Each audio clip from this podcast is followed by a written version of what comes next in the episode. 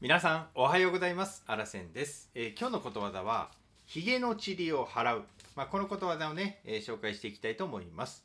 えーまずはじめにことわざの意味そしてあらせんからのコメントそして最後にね、えー使い方を紹介して終わりたいと思います。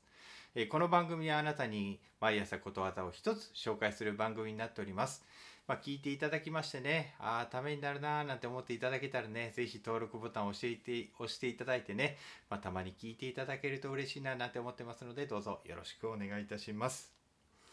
えーそれでは、えー、ひげの塵を払うというね、意味から紹介していきます。勢力のある人に媚びへつらう例え、まあ、これがね、えーことわざの意味になります、えー続いてあらせんからのコメントです。まあ目上の人のね機嫌を取ったり力の強い人におべっかを使ったりすることになります。このね、えー、ひげの治療を払うっていうのはね。でねこの言葉はね孤児生語っていうね、えーのに分類されるものになります。えーね、いろいろあの、えー慣用句であったりね四字熟語とか古事成語っていうようなね、まあ、ことわざの他にもねそういうちょっと分類があるんですがこの番組ではねそういった古事成語もね紹介してますので今日はこの古事成語ね紹介しているんですけれども、まあ、この言葉はね、えー昔、えー中国で実際にあったことから生まれたあの言葉になります。それをちょっと今日はね紹介しますね。光順は宋の時代の優れた宰相でその下に帝位っていう人がいました。で光順はこの帝位のことを見込みまし見込んでね、えー高い位を位を与えました。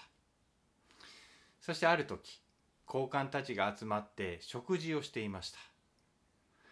でこの光順のひげにね食べ物がつくと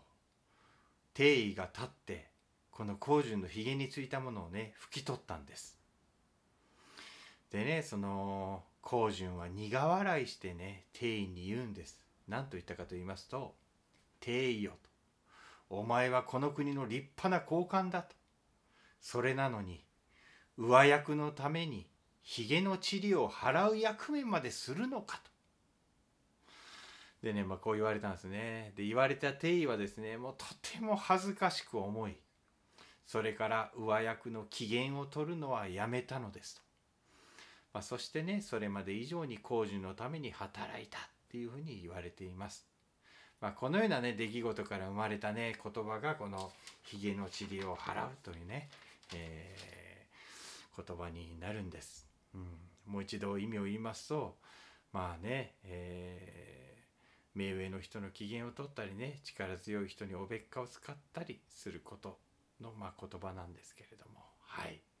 という、まあえーことでした。ではね今日はあのひげの小話もねちょっと紹介したいなと思っております、えーこのひげはですね、まあ、古代から中世の日本人はあまりひげを生やさなかったっていうふうに言われております。はい。でね鎌倉時代より後にね武士がひげを生やすようになったという歴史があるんですよね。そしてね明治時代には明治天皇の影響で政治家やなんと軍人たちにねひげが流行した、まあ、このようなね歴史があることを今日は紹介しておきます、まあ、ちなみに荒線はですねひげを生やしたことはありません、まあ、多分ね生やしたらねもう剛毛でえらいことになるだろうなっていうのが予測されます。はい。まあ小話は以上でございました。まあねこれまでね荒線はねまあひげの治療を払うという人にね、まあ、たくさん出会ってはきました。はい。だけどねまあ荒線は媚びへつらう生き方はねしたくないなっていうふうにね、えー思っているところでございます。はい以上でございます。では最後にね使い方を紹介して終わりたいと思います。9